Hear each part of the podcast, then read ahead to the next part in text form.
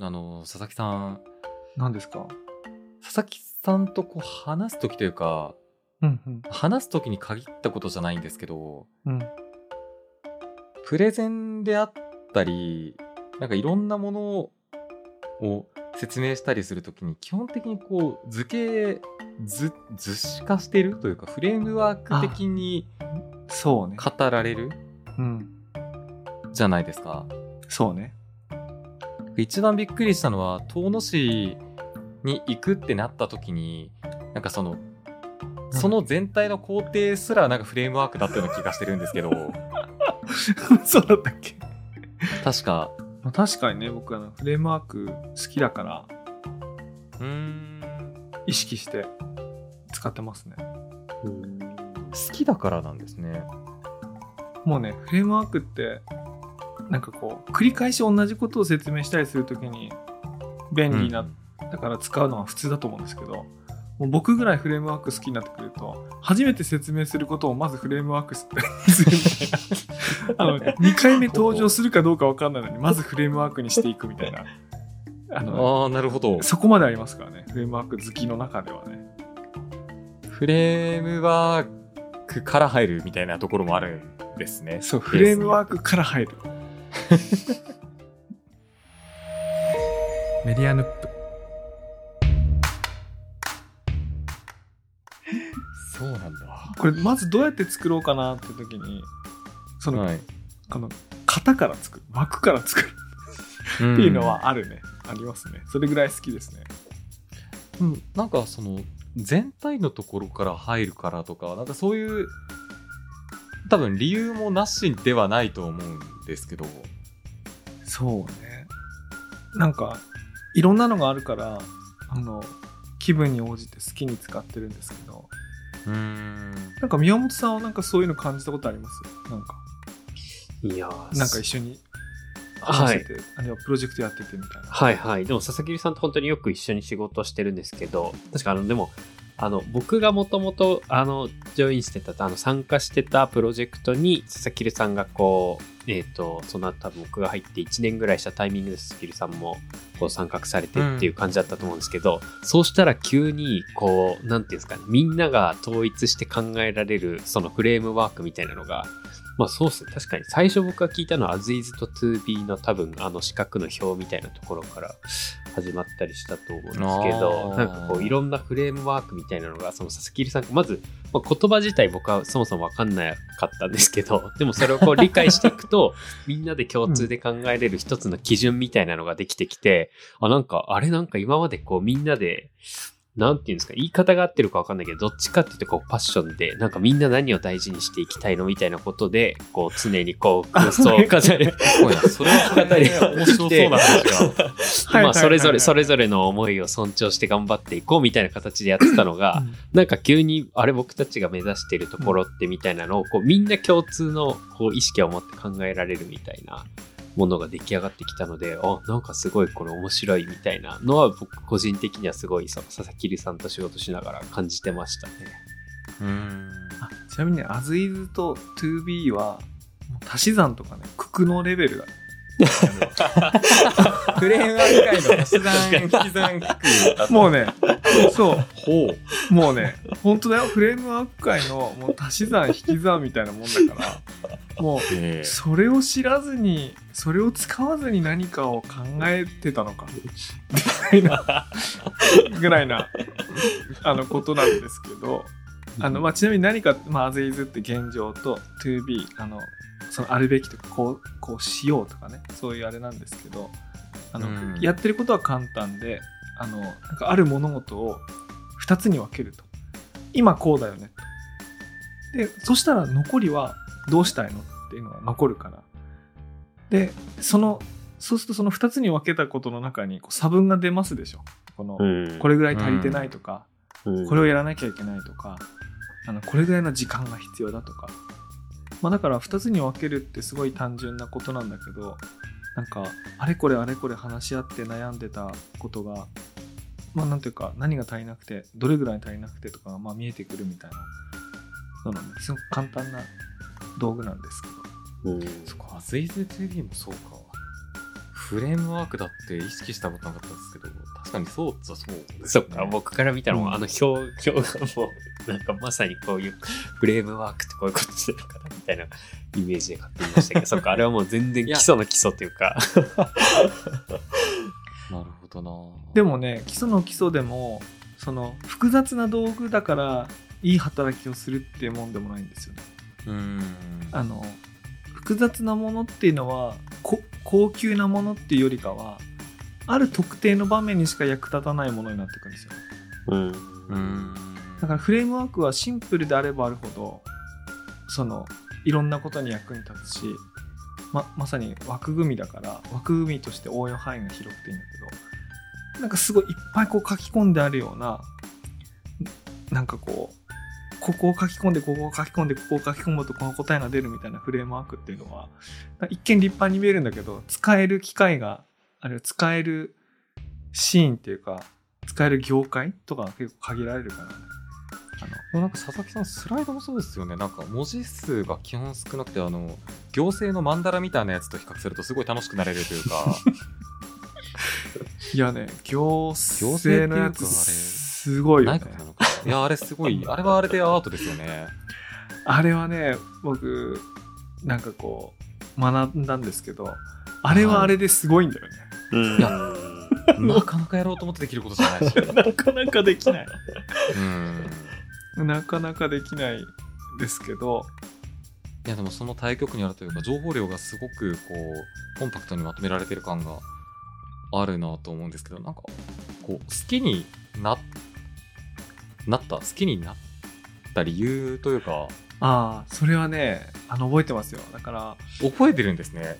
仕事をし始めた時に、あはいの自分自身はその経済学部を出てるわけでもなくどっかの企業にインターンしたわけでもないからあの入った会社であの OJT でなんか仕事を覚えるしかないわけですよね。うんまあ OJT で仕事を覚えるってなんて言うんだろうあのかっこよく言えばなんかその先輩の背中を見ながら仕事を覚えるっていうことだけども要は社員教育にコストをかける余裕のない会社がやることですよね。うんあのまあでもまあ僕が入った IT 企業のベンチャーでそうみんながみんなそういうもんだったからあのなんていうかそれが当たり前だと思ってやってたんですけどもなんかどうやら世の中にはビジネスフレームワークっていうものがあるらしいってことにこう2567ぐらいで気づいていくわけですよね。なるほど。でなんかこう自分が一生懸命なんか説明しようとしてることとかいやこういう困った場面に前もあったよな前どうやって解決したんだっけなとか思うことがあるあった時になんかこうパッて当てはめてこれこうだよとかってこうなんかのフレームワークで解決できた瞬間があって、うんそれを誰かが先輩というかなんかやったのを見て「えそれ何ですか?」みたいな「いやこれフレームワークだよ」みたいな。かっこいいフレームワーク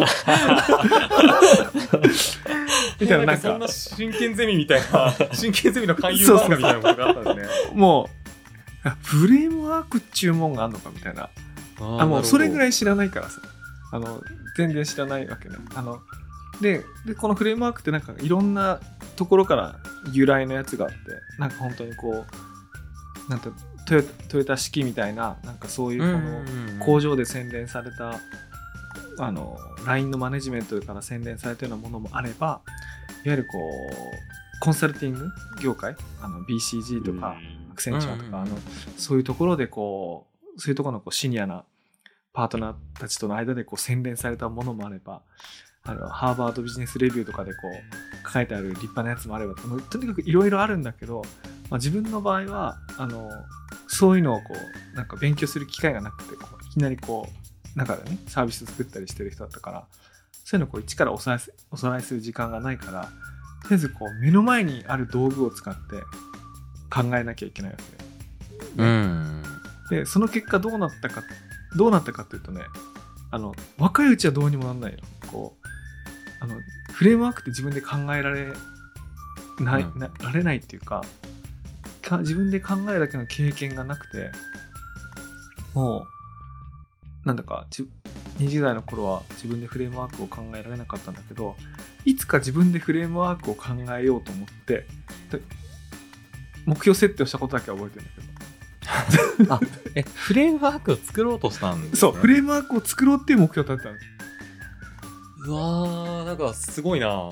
なんかさ、あの、あの、三国志とかもし読んだことあったらさ、三国志で曹操とかのさ、戦術書とかに書き込みを入れながらさ、あの俺流の戦術書にしていくとは、うん。曹操思うとか。あーはいはいはい、もうあんな感じで、まああの、フレームワーク図鑑とか、フレームワークの本とか、まあ、手軽に手に入るあの20代のサラリーマンが買うような本って山ほどあるから、まあ、そういうのパッと買って、まあ、大体、その現場に直面したことがなければ、そのフレームワークが必要とされる場面が分かんないから、そうですよね。そうですよね。もう大体役立たない絶のよ。対。なんか公式だけめちゃくちゃ覚えてる人みたいになる。いや、そうそうそう、その通り、その通り。経験がない限りはもう役立たないのよ、あんなもの。うん。あの、うん。でもまあ、でもまあ一応覚えておいて、で、あ、この場面でこれ使えるわとかってこうね、たまたまこう、マッチングする時があるわけ。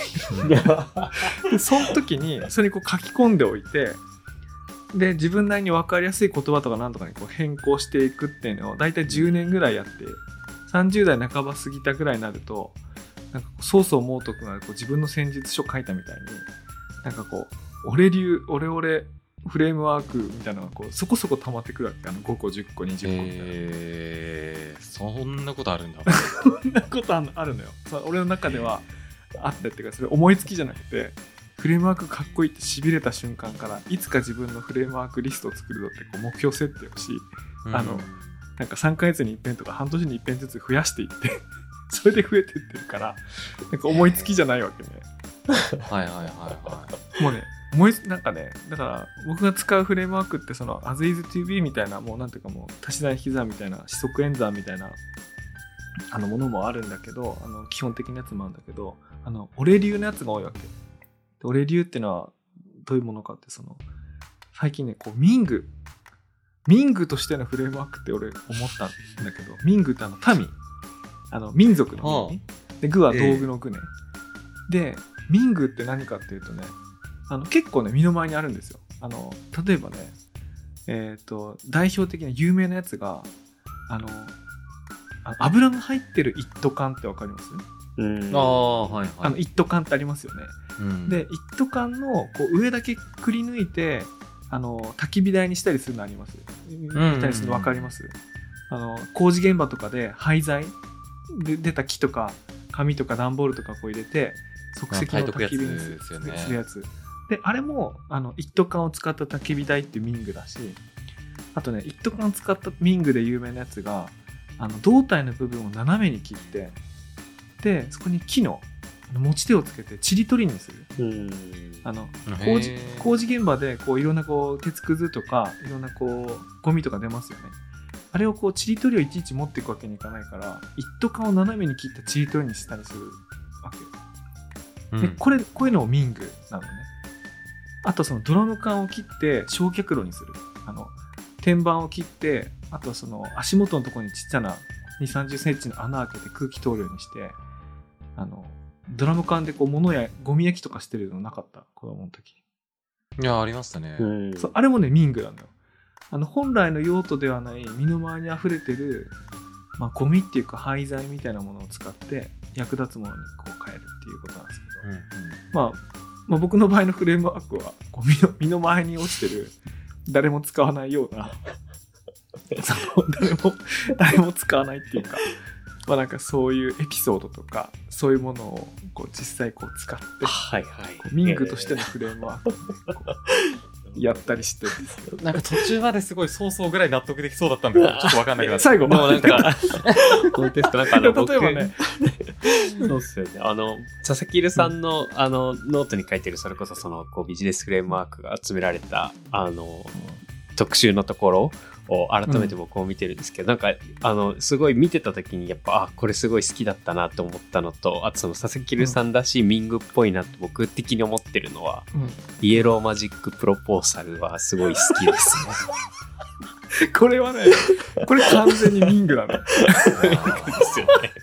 これね Yellow Magic Proposal って何かっていうと、あの、あのプロポーサルってまあ提案ね。だからでイエローマジックってイエローマジックオーケストラのイエローマジックなんですけども、これ YMO に学ぶ一文企画書ってやつなんですけど、これ僕が大好きな YMO のエピソードで、あの YMO がこう結成するときに、細野晴臣が高橋幸宏と坂本龍一を誘った時の誘い文句がなんかあって、まあそれ有名なものは伝わってるんですけど、あはい民族学っぽいよね、そういう話が。でこうあのマーチン・デニーの「ファイヤークラッカー」を electric chunky disco としてアレンジしシングルを世界で400万枚売る、まあ、それをやろうぜって提案してイエロー YMO ってバンドが生まれたってやつなんですけどあのこの一つの文章マーティン・デニーの「ファイヤークラッカー」をエレクトリック・チャンキーディスコとしてアレンジし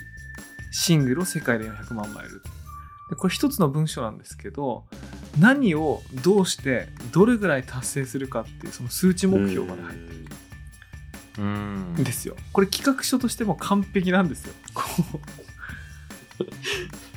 例えば新しくなんかこうサービスなんかやりたいなとか新しい事業をやりたいなするときに、これこれこういうものをこのような方法であな新たにこうアレンジしたり価値を付け加えてそれによってこの期間内にこれぐらいの売り上げを立てます。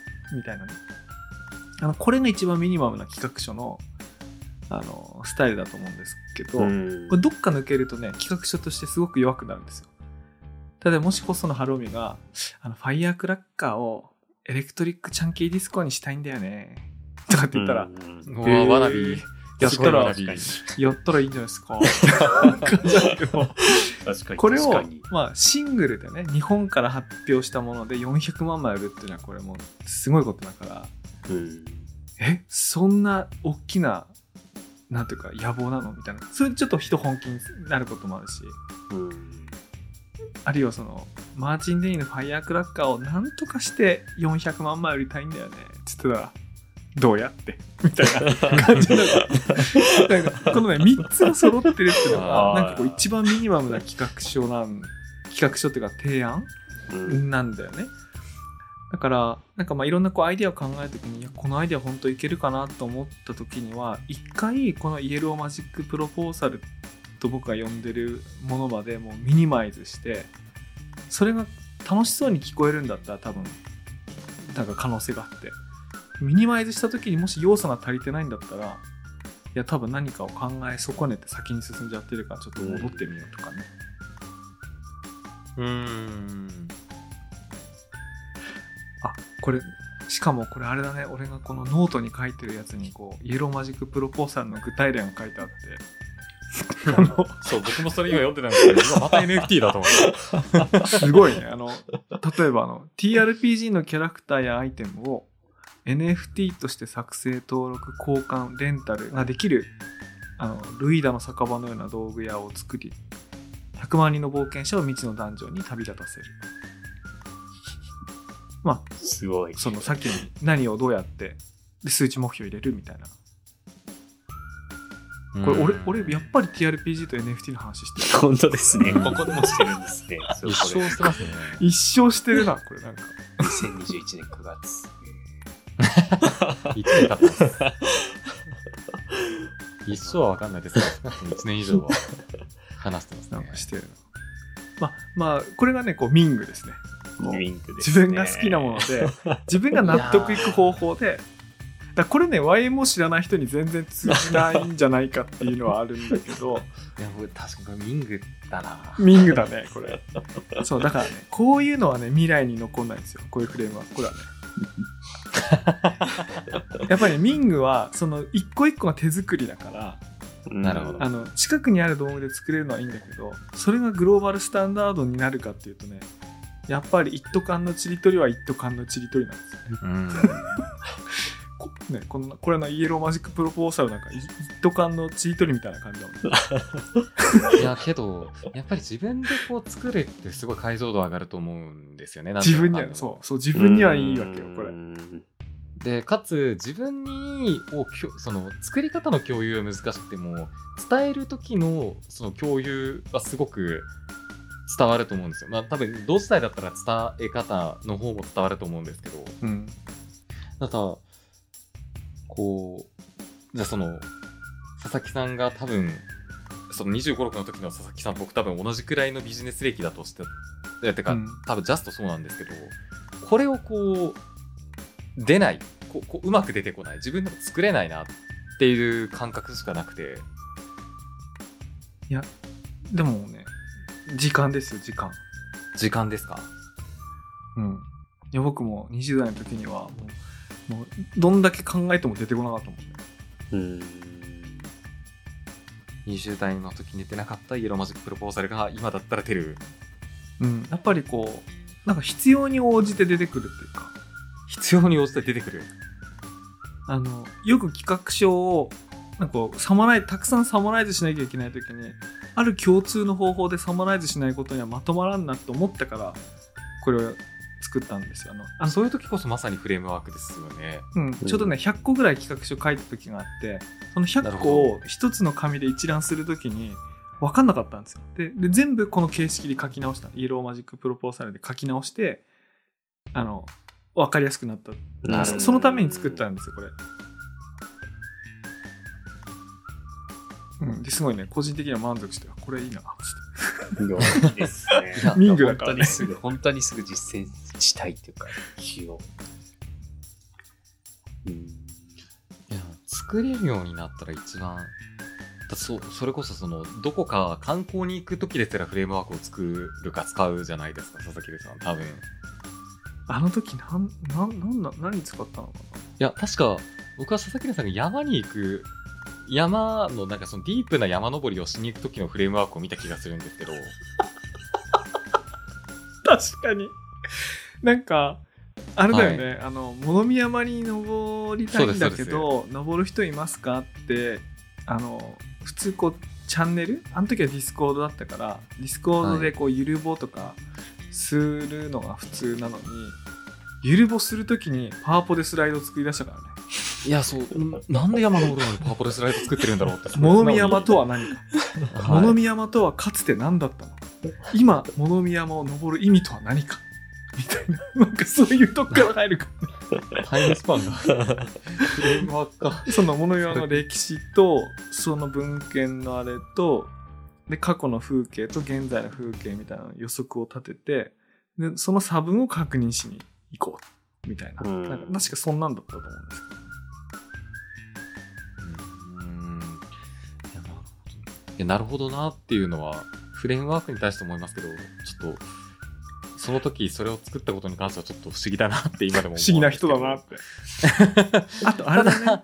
あともう一個思い出したわ。あのはい。これフレームワークに多分まだあと一歩なってないんですけどあの僕プライベートキャンプ場でキャンプをするときに あの、ええ。あの調査隊っていうフレームワークを作ってまして、はい。そのでただのキャンプなんですよただのキャンプなのに、第一次調査隊第二次調査隊っていうふうに名前をつけてその毎回のキャンプのその日程持ち込んだ道具今回はどの辺の環境を整備したかっていうのを同じスライドにこう残し続けててで必ず次キャンプに行く時にはそのその前までの第何次調査隊の前回の課題を見てその課題を解決するための道具を持ち込んでキャンプしてるんですよ。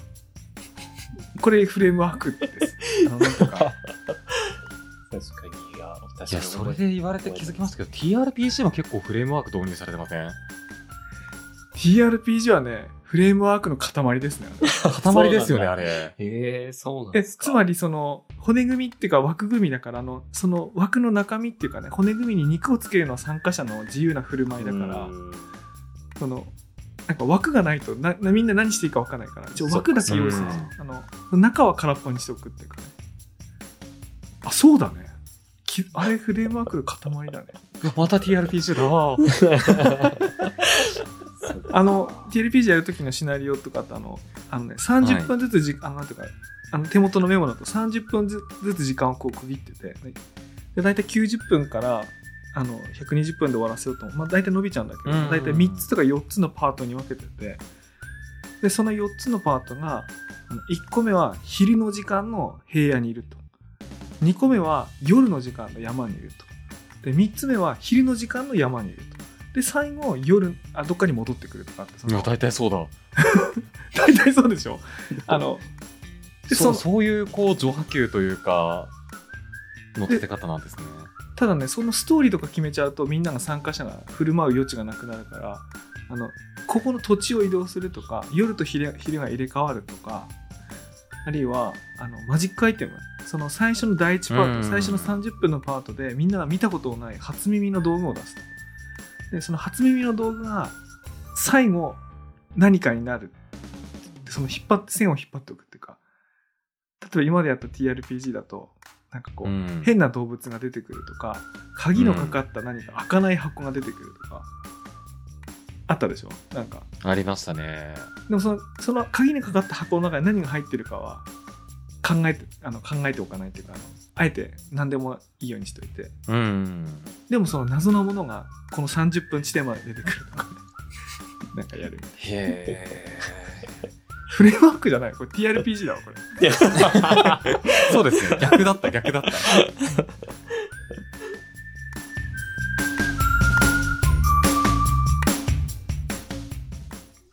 やなるほどな。でもなんかそのな TRPG は TRPG にせよ世にいる、うん。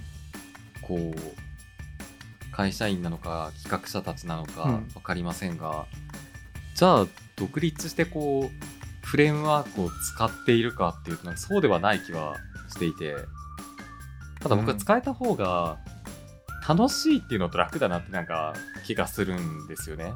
うんいや楽ですよ。うん。楽だ楽楽。そう。だし伝えられる方にとってもストレスが少ないことが多いだろうなとも思うのでなんか使えた方が楽しそうだなって思って多分興味を持っているんですけどやっぱそこに至るまでには時なんですかね。時とこういつか自分も作るとっていう意思なんですかね。いやもちろんあの本買いますよ。あの本買って。でね大体ね本当ついていかない世の中に50とか100とか200とかいや厳選したって50とか100とかあるんですよね。まあそうですね。ビジネスフレームワーク図鑑みたいなものありますもんね、でね大体これいつ使う。思うんであの役に立たないんですよ。でもあいやこれってこの時使うんだって思うにはやっぱりある程度のこう時間が必要で。で一回使うとこう人にこう言えるっていうかね。うん。読んで覚えて経験してなんですね。何でもそうかもしれませんけど。そう必要にならないとなんでそのフレームワークが活躍するのかうん。分かんないっていうかね。いやそういつ活躍するのかわからないフレームワークを読むのが苦痛で僕はあの手のやつが読めないんですよね 一生。いやそうね。よなんかミーシーとか 4P とかそうそういうぐらいだったらまあまあっていう。うん。なんかその先のなんか何かかしらのサイクルみたいな話とかがもっと深まった何かが出てくるともうなんかいやいやいやいやみたいな気になってきちゃうんですよね。あミーシーは確かに。ミーシーはねそれで言うとどれぐらいだろうな。いやー四則演算。四則演算に限りなく近いけど、うん。うーん。すぐ出てくるね。すぐ出てきて割と使いやすいと思いますね。ミーシーは割と便利ですよね。ミーシーは分かりますか？宮本さん。えー、わからないです。あの MECE って書くんですけど抜けなく漏れなくあの重複なく、あの漏れてる部分がなくあの考えるっていうことなんですけど。のためのこう項目を整理してみたいな。ちなみにこれも4証言が生まれてくるんですあよね。はいはい。は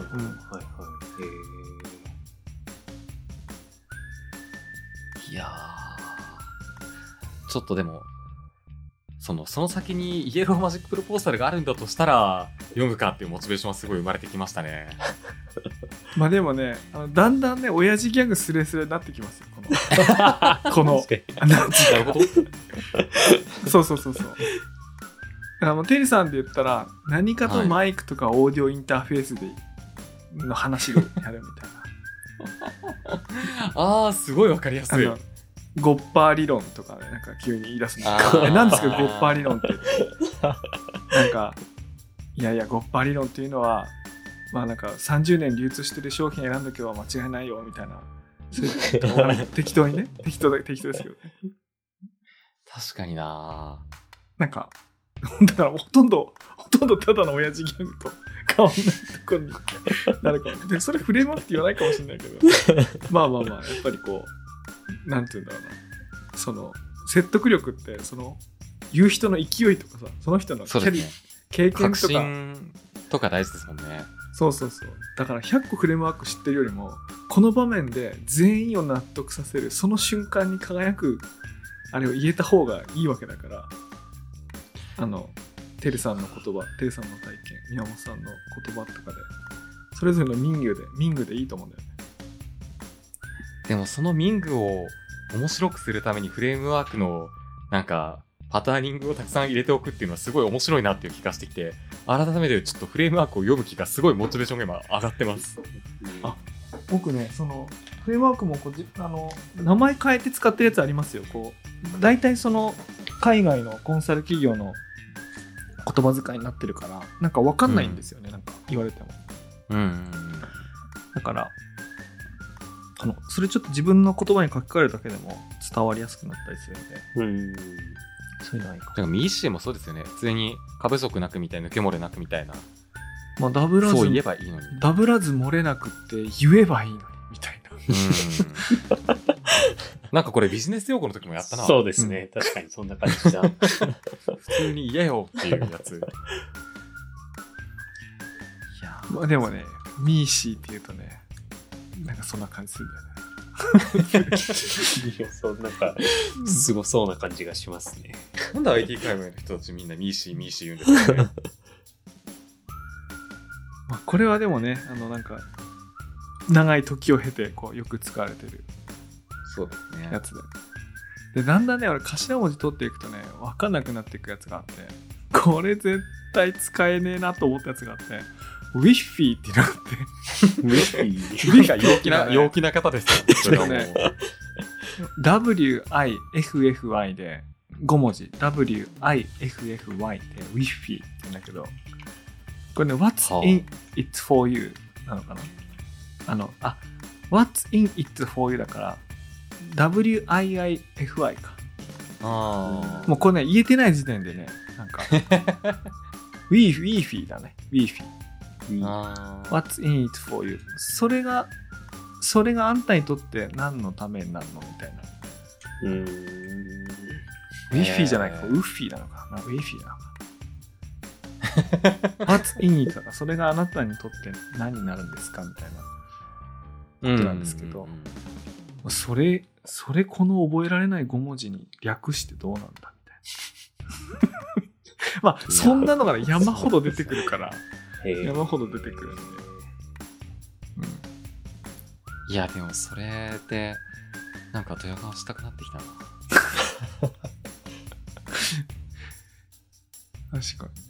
もうもうただでさえ氾濫してるビジネス用語にこうオレオレフレームワークが加わったらなん何の話してるの？か全く分けたないまあでも逆にミングとして使った方が伝わりやすい感もあるので、こう知らず知らずのうちに使っていたものがうん紐解いてみると BCG から来たものでありみたいなことはありそうですけどね。あそうねまあミングならミング的な言葉でできてる方がいいよねうん。カタカナとかアルファベットの頭文字取ったものじゃなくていや、そうですね。ちょっとダサめなちょっとダサいぐらいの響きでできてる方がミングとしてはいいと。やっぱあの、トヨタの改善って言葉いいですもんね。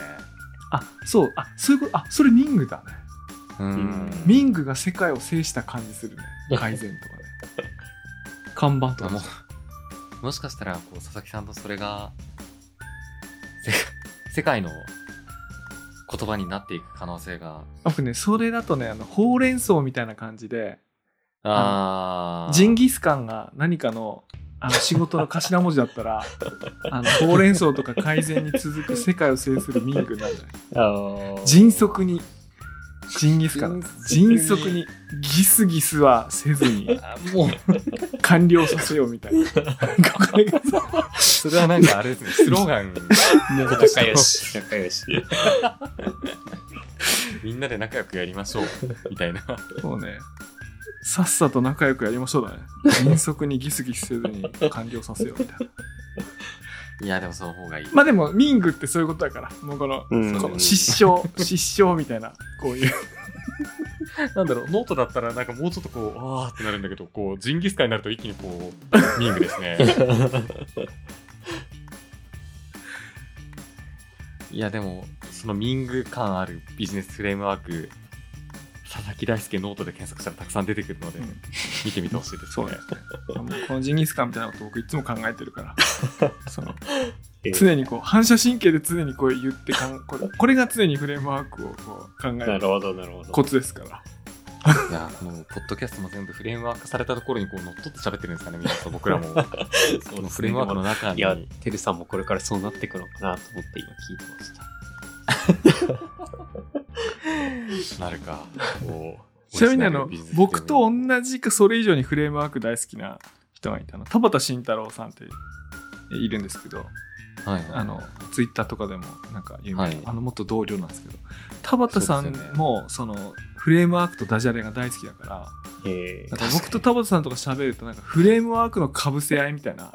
普通フレームワークって枠組みだから どっちかが枠組みに提示したらそ乗ってその枠組みの中で話し合えばいいのになんかより面白くてより包括力の高いより大きい枠組みで競い合うからなんかね なんか話になフレームワーク展開一部東海みたいなことやってそうそう話にならないことがありましたね。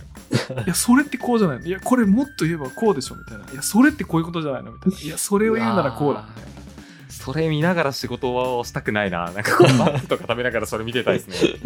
それなんかね生産的な道具を使って非生産的なディスカッションしてるみたいなそういうことありましたね昔ね、ネットフリックスあたりでドラマ化されないかな、フレームワークに身に使った何かで。確かにね天下一武道会ぐらいできるかもしれないね思考のフレームワークと究極のフレームワークみたいなそういうあー、いいっすね。あー、でもどっちかっていうと、なんかご飯物のバトルとかそっちの方が近いのかもしれない。そうねどうこの難問を調理するか。各々のフレームワークを使って、はい、みたいな。それはいいねあーなるほど。片方が複雑なの出してくれれば片方がこう水と塩だけみたいなの 出してくるみたいいなやー、いいなこれは as is to be で全て解決できます。えこの複雑な問題。でもなんかそうなってくると全部ミングっぽくなりそうでいいっすね。みんななんかう。ん。腹落ちそう。うん、そこで私たちが持ってきたのはジンギスカンです。何？ジ確かンギスカなンで。共同フレームワークみたいな。ジンギスカンでこの複雑な問題が解決できないっちゅう。の ねなんかもう、嘘つこうかな。なんかこのミッシーみたいな人のこと言っても、そういうジンフレームワークがあるような体で話そうかな。で、これジンギスカンで解決できますよね。みたいあその時あのもし会議参加者が45人いてなはい。あのもし僕とか宮本さんが「うんうんあるある」みたいな2人目が即うなずいた瞬間に、うん残り3人「うん知ってますジンギスカン」みたいなあなんかこうなんかこうね知ってる顔を知ってる顔してききますね、うん。やっぱりそのジンギスカンのジンで言うと、みたいな。うん、それいいね。なんかあの「ハンターハンター」であったね。なんかそのあの念能力をあの 何でしたっけ？念能力を本当は教えたくない人に違う言葉で教えるやつあはいはいはい。ありましたね。会議中に僕が「いやじゃあこれジンギスカンやるしかないっすね」じゃあジンといえばあれですね。いやテルさん深刻な顔して。うん、ジンって言ったら、それはやっぱり、「缶だよ。缶がないんだよ 」ジンとギスあるのに缶だけが足んないんだよ。な。君缶はどう思うかね。みたいな。なんか乗ってくるかもいかにも知ってる風な缶ですね。缶はやっぱり寛容なところですからみたいな。単に腹減って飯食いに行きたいだけだったりするようなね ワードウルフっぽくていいな。